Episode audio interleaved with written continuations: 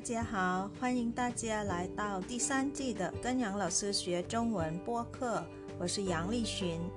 这季的中文课是专门为初级和中级学习汉语的听众朋友们设计的。初级课程是每周六更新一次，而中级课程是每周日更新一次。สวัสดีค่ะทุกคนขอต้อนรับเข้าสู่เรียนจีนกับหยางเราซื้อพอดแคสต์ซีซั่น3ค่ะ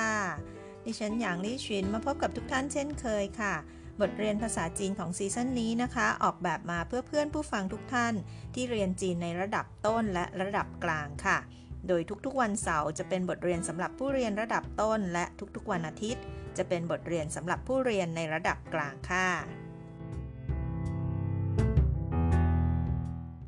ในบทเรียนระดับกลางบทที่ 33 นะคะ เราซื้อเคยได้แนะนำนครเทียนจินนะคะ ซึ่งเป็นหนึ่งใน 4 เทศบาลนครของจีนไปแล้วนะคะ มีที่เที่ยวที่กินอะไรบ้างค่ะ วันนี้ค่ะเราซื้อจะพาไปเที่ยวเทียนจินตามเราซื้อไปกันนะคะ ในทริปเทียนจินครั้งนี้นะคะ พิเศษกว่าครั้งก่อนที่เราซื้อได้เคยไปมาก่อนเมื่อหลายปีที่แล้วค่ะ ครั้งนี้ค่ะเราซื้อไปกับเพื่อนนะคะ ไปหาเพื่อนสองคนค่ะเป็นชาวจีนนะคะ และทั้งคู่ก็ได้พาเราซื้อเที่ยวไปในสถานที่ที่ที่คนแทนท้องถิ่นเขาไปเที่ยวกันนะนะคะ รับรองว่าสนุกมากๆเลยค่ะ และนอกจากนั้นแล้วนะคะ เราก็ยังได้ไปรับประทานอาหารแบบท้องถิ่นคือจากร้านเก่าแก่ของที่เทียนจินเลยทีเดียวค่ะ ถ้าพร้อมกันแล้วนะคะ เดี๋ยวเราไปเที่ยวเทียนจินกับเราซื้อกันค่ะ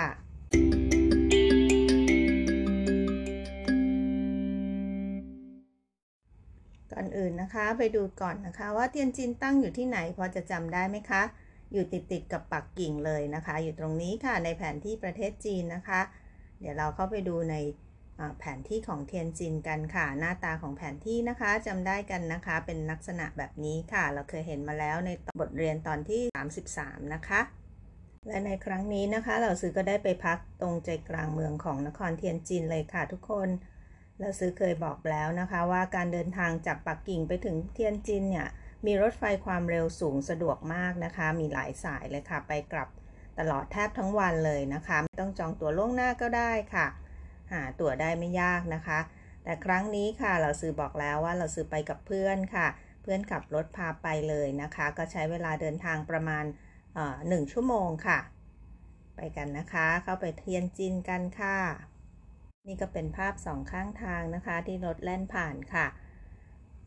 ในวันที่เราซื้อเดินทางท้องฟ้าอากาศโปร่งแจ่มใสมากๆเลยนะคะ นับเป็นวันที่อากาศดีอีกวันหนึ่งเลยนะคะ เดี๋ยวเรากลับมาค่ะ เราไปดูที่เที่ยวแล้วก็อาหารที่เราซื้อกินกันนะคะในทริปนี้ค่ะ เราซื้อไปค้างเพียงหนึ่งคืนเท่านั้นนะคะ ในทริปนี้ค่ะ เดี๋ยวไปดูกันค่ะจูหมิงจิงเตียนสถานที่ท่องเที่ยวที่มีชื่อเสียงนะคะ ครั้งนี้ค่ะเพื่อนของเราซื้อนะคะ พาไปที่นี่เลยค่ะที่แรกนะคะ กูเหวินฮวาเจีย เราไปตอนประมาณบ่ายบ่ายเย็นๆนะคะ3-4โมงเย็นค่ะ กวนฮวาเจียก็คือถนนวัฒนธรรมโบราณค่ะ ในที่นี้นะคะเราก็มีร้านค้าต่างๆนะคะ ที่ขายของโบราณโบราณของจีนนะคะ ไปดูกันค่ะว่ามีอะไรบ้างนะคะอันนี้ค่ะ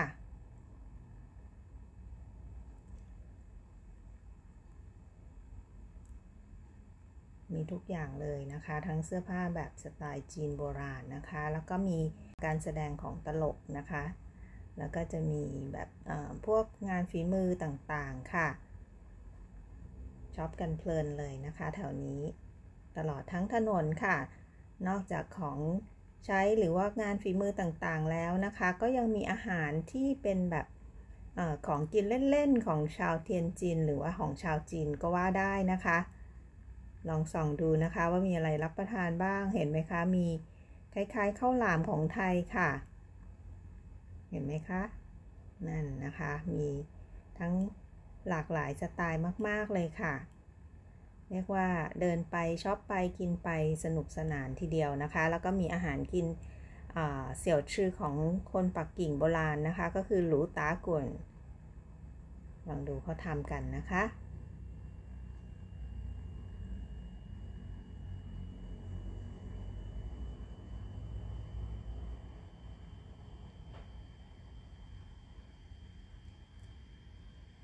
อันนี้ก็เป็นอีกมุมหนึ่งค่ะของกู่เหวินฮวาเจียค่ะ ถนนวัฒนธรรมโบราณค่ะ ที่นครเทียนจินนะคะนี้ ตกดึกแล้วนะคะ พอหลังจากเราช้อปปิ้งอะไรต่างๆนะคะ เดินไปตลอดเส้นทางนะคะ หลายร้อยเมตรทีเดียวค่ะ มีอะไรให้ชมให้ชิมเยอะแยะมากมายทีเดียวนะคะ นอกจากนั้นแล้วนะคะเราก็ยังได้เห็น งานฝีมือของคนรุ่นเก่าๆนะคะ อย่างเช่นเนียเมียนเหยินค่ะ ลองดูค่ะไหนๆคนนี้นะคะ ฝีมือคล่องแคล่วมากทีเดียวค่ะ ท่านเป็นอาจารย์มหาวิทยาลัยด้วยนะคะ สอนงานฝีมือค่ะ อันนี้น่าจะเกษียณแล้วแล้วก็ออกมาทำเองอย่างนี้นะคะ ตัวหนึ่ง หลากหลายราคานะคะ มีตั้งแต่ 20 หยวนถึง 50-60 หยวนก็มีนะคะ ที่เราซื้อได้คุโรมิมาอันนั้น 30 หยวนเท่านั้นเองค่ะเนียเมียนเหยินค่ะ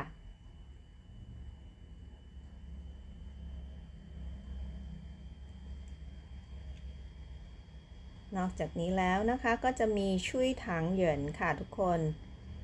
เดี๋ยวเราไปชุยถังเหยินกันดีกว่าค่ะ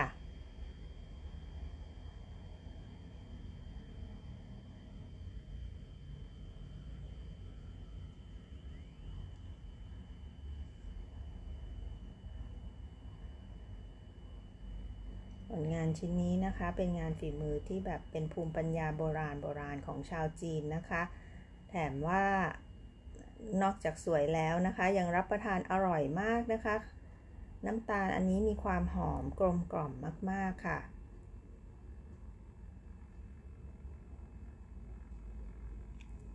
และมีอีกอันนึงค่ะที่เราซื้อเห็นในถนนวัฒนธรรมโบราณของเทียนจิน แต่ไม่ได้ซื้อมาลองชิมนะคะ ก็คือ เป็นของกินเล่นที่เราซื้อเคยแนะนำไปแล้วนะคะเสี่ยวชื่อของชาวเทียนจินค่ะเขาเรียกว่าชูหลีเกาเราซื้อได้ไปเห็นเขาทำมาแบบจริง ๆ สดๆเลยค่ะแบบนี้ค่ะชูหลีเกาไปดูวิธีทำนะคะ เขาก็เอาแป้งหยอดเข้าไปในอุปกรณ์ของเขาที่เฉพาะทางสำหรับทำสูรีเกาโดยเฉพาะเลยนะคะ แล้วก็ไปนึ่งเพียงแป๊บเดียวค่ะก็สุกแล้วเห็นไหมคะเขาจะซ้อนๆ ชั้นที่ 1 ชั้นที่ 2 ชั้นที่ 3 นะคะ แล้วก็เอาชั้นที่ติดกับหม้อนึ่งที่สุกก่อนก็ลงเลื่อนมาเรื่อยๆ อย่างเงี้ยค่ะทำเป็นขั้นตอนแบบนี้นะคะ จานหนึ่งก็มีประมาณอย่างที่เห็นในภาพอย่างเงี้ยนะคะ 6-7 ชิ้นโดยประมาณอย่างเงี้ยค่ะ แล้วก็จากนั้นก็เอามาใส่ไส้ลงไปเป็นซอสแยมต่างๆ ค่ะหลากหลายสีสันค่ะ เป็นขนมที่ดูน่ารับประทานมากๆนะคะ แต่เราซื้อไม่ได้ลองค่ะ ไม่แน่ใจว่าเป็นยังไงนะคะ น่าจะเป็นแป้งข้าวเจ้านะคะ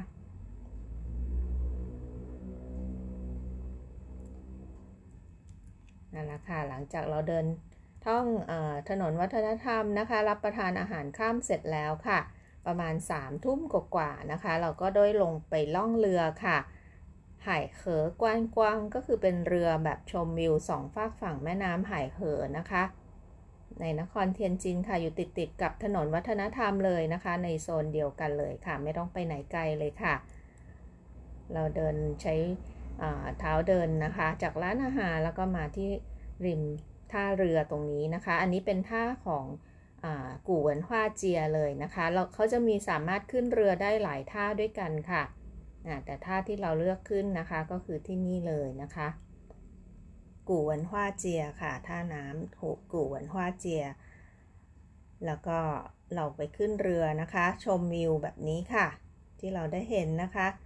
เราจะได้เห็นแบบว่าสะพานเจียฟั่งเฉียวก็คือสะพานแบบปลดแอกทางวัฒนธรรมนะคะ ที่เขาได้ชื่อนี้หลังจากประเทศจีนก่อตั้งขึ้นนะคะ 1949 ค่ะ แล้วก็จะได้เห็น แลนด์มาร์กนะคะของเทียนจินก็คือดวงตาแห่งเทียนจินนั่นเองนะคะเดียเทียนจินจีเหียหรือว่า摩天轮 ค่ะ ก็คือพวกชิงช้าสวรรค์ของที่เทียนจินนะคะ อันนี้เป็นแบบแลนด์มาร์กของที่นี่ทีเดียวค่ะ การได้ท่องเรือนะคะ เราจะได้สัมผัสแลนด์มาร์กอันนี้อย่างแบบใกล้ ๆ เลยค่ะ ลอดใต้สะพานกันเลยทีเดียวนะคะ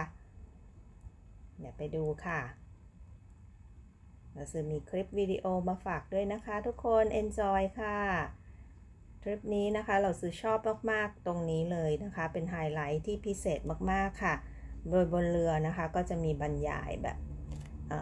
สถานที่ต่างๆสองริมฟากฝั่งแม่น้ำนะคะ มีความสำคัญทางประวัติศาสตร์ด้วยนะคะ ทุกคน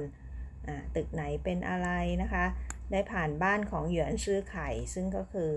อฮ่องเต้ที่แบบว่า ถัดจากฮ่องเต้จักรพรรดิองค์สุดท้ายของชิงนะคะ ราชวงศ์ชิงก็อยู่ที่นี่ด้วยนะคะ เราได้แล่นเรือผ่านบ้านพักของท่านค่ะเหยือนชื่อไข่ แล้วก็มีได้ผ่านสะพานนะคะ ซึ่งสะพานนี้เป็นสะพานเดียวที่ยังเหลือน้อยมากนะคะ1ใน 3 ของสะพานที่สามารถเปิดขึ้นมาได้แบบนี้นะคะ สวยงามมาก ๆ ค่ะ ริมฝั่งแม่น้ำนะคะ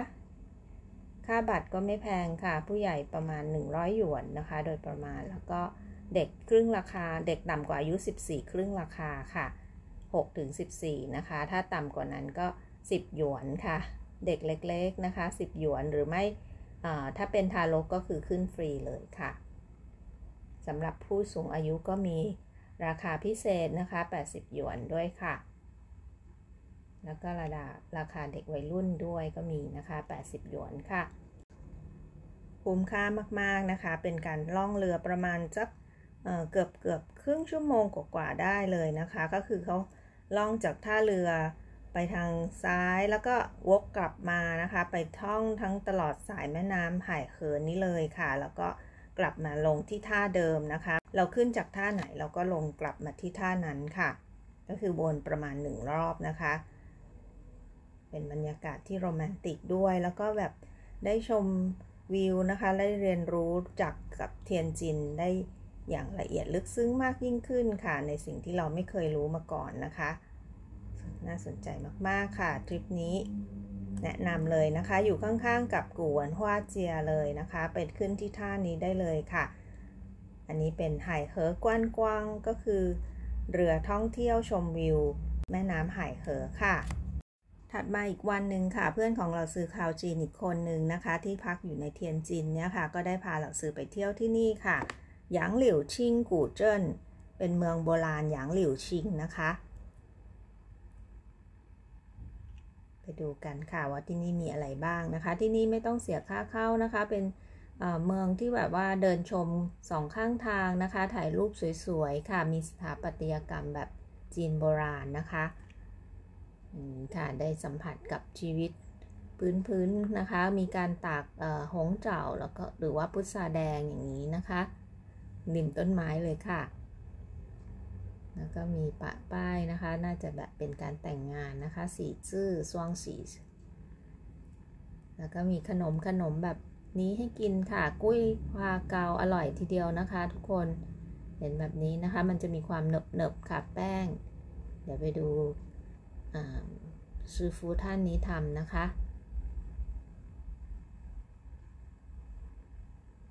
แบบนี้นะคะเขามาเป็นก้อนใหญ่ๆ แล้วก็ตัดแบ่งเป็นชิ้นๆ ค่ะ 3 ชิ้น 10 หยวนค่ะ ถ้าชิ้นเดียวก็ 5 หยวนนะคะ ชุบซอสกุ้ยควาค่ะ ก็จะเป็นดอกไม้หอมๆ ค่ะ หวานๆ นะคะ เด็กๆชอบค่ะ อร่อยทีเดียวค่ะ และไฮไลท์ของทริปนี้นะคะที่เด็กๆชอบมากๆค่ะ เราได้มีโอกาสเข้าไปรับประทานอาหารในห้างนะคะ แล้วเพื่อนของอลูกสาวเราซื้อก็พาไปที่นี่เลยค่ะ ไปจราหวาหวาค่ะ ไปตักตุ๊กตา ซึ่งที่นี่นะคะเป็นที่ที่สามารถตักแบบเห็นไหมคะ เขาจะมีรถเข็นให้ด้วยนะคะ เพราะว่าหลายคนค่ะตัดได้กันเป็นรถๆเลยอย่างนี้นะคะ แบบทั้งร้านนี่เป็นแบบตู้แบบตักหวาวาทั้งหมดเลยนะคะ เรียกว่า อีฟันตราค่ะ ลองไปดูกันค่ะ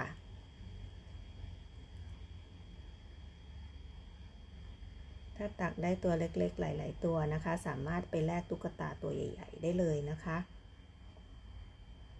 ดูค่ะ ตักได้อีกแล้วนะคะ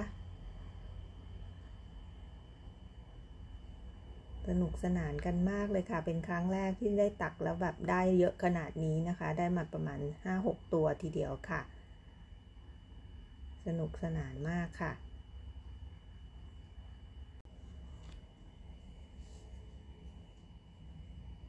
นั่นแหละค่ะ เดี๋ยวเรากลับมานะคะ ไปดูกันค่ะว่าเราซื้อได้รับประทานอาหารอะไรที่เทียนจินบ้างในทริปนี้ค่ะ สักครู่เดียวค่ะ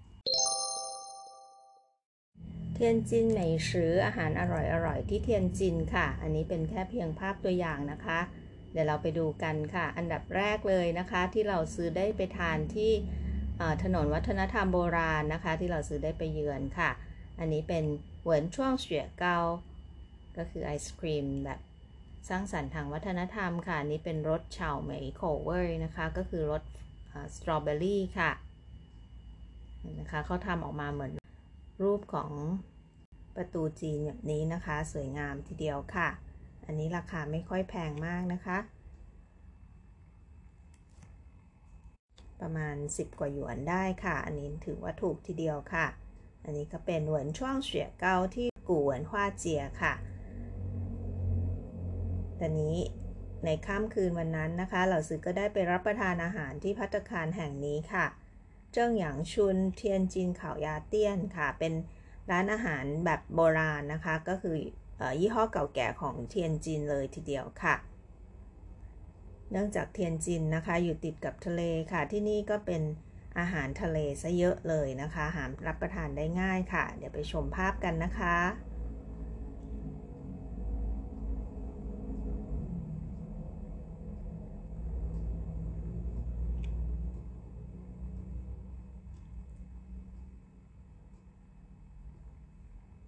นี้ไปดูอาหารที่เราซื้อสั่งกันนะคะ หน้าแรกนี้นะคะเป็นอาหารรับประทานเล่นๆนะคะ ก็คือหงถังฟ้าเกา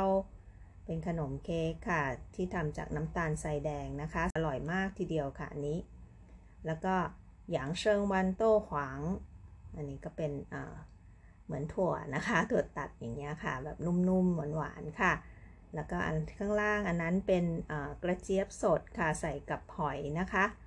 เขาเรียกว่า捞汁秋葵鲜贝 อันนี้เป็นชื่อเมนูของเขาอะนะคะ 秋葵 ก็คือกระเจี๊ยบสดค่ะ และอันที่ถัดไปทางขวารูปที่ที่อยู่ขวามือสุดนั้นนะคะเขาเรียกว่า冰草沙拉 冰草沙拉 ก็คือแบบสลัดแบบแช่แข็งค่ะเขาเอาผักไปแช่เป็น frozen แข็งๆนะคะ แล้วก็ราดซอสงาขาวแบบนี้ค่ะ กินสดชื่นสดชื่นดีนะคะ เรียกน้ำย่อยก่อนค่ะ เมนหลักของมื้อนั้นค่ะ หงเช่าตัวเป่าหยีอันนี้เป็นปลาเทอร์ปอตนะคะ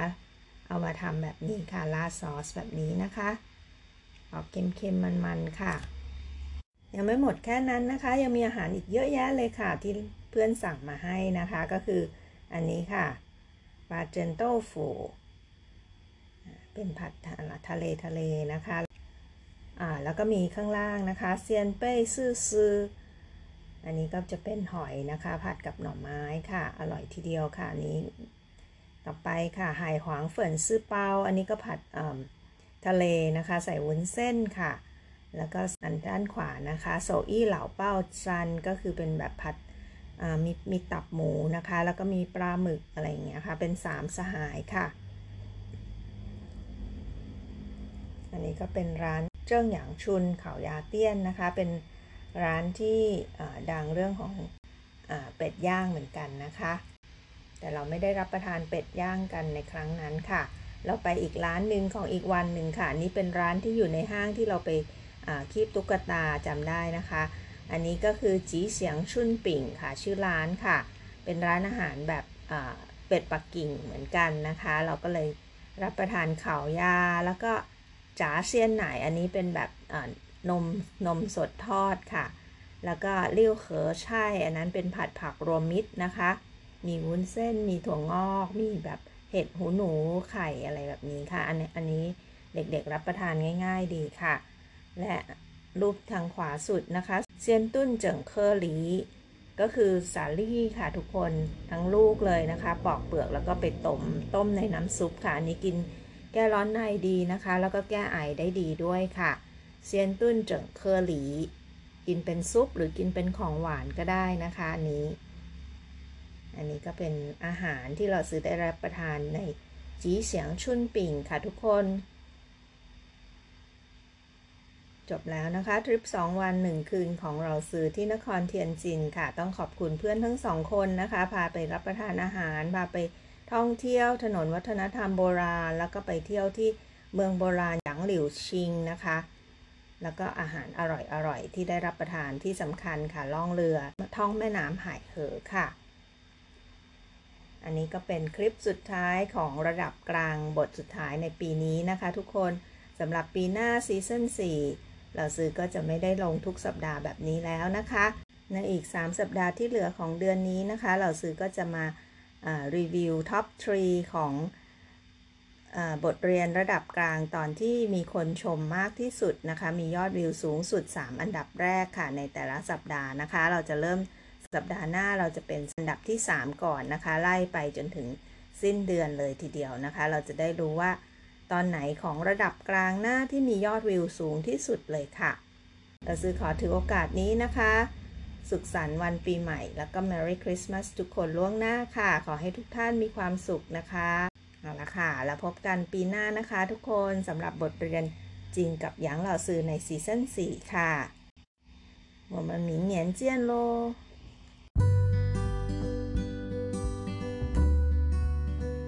这就是今天的课了，感谢大家收听，跟杨老师学中文。我学习，我聪明，我快乐，耶！ฉันเรียน ฉันฉลาด ฉันมีความสุข เย้ ขอบคุณทุกท่านที่ติดตามรับฟัง พบกันใหม่ครั้งหน้า สวัสดีค่ะเชื่อชื่อใจเจียน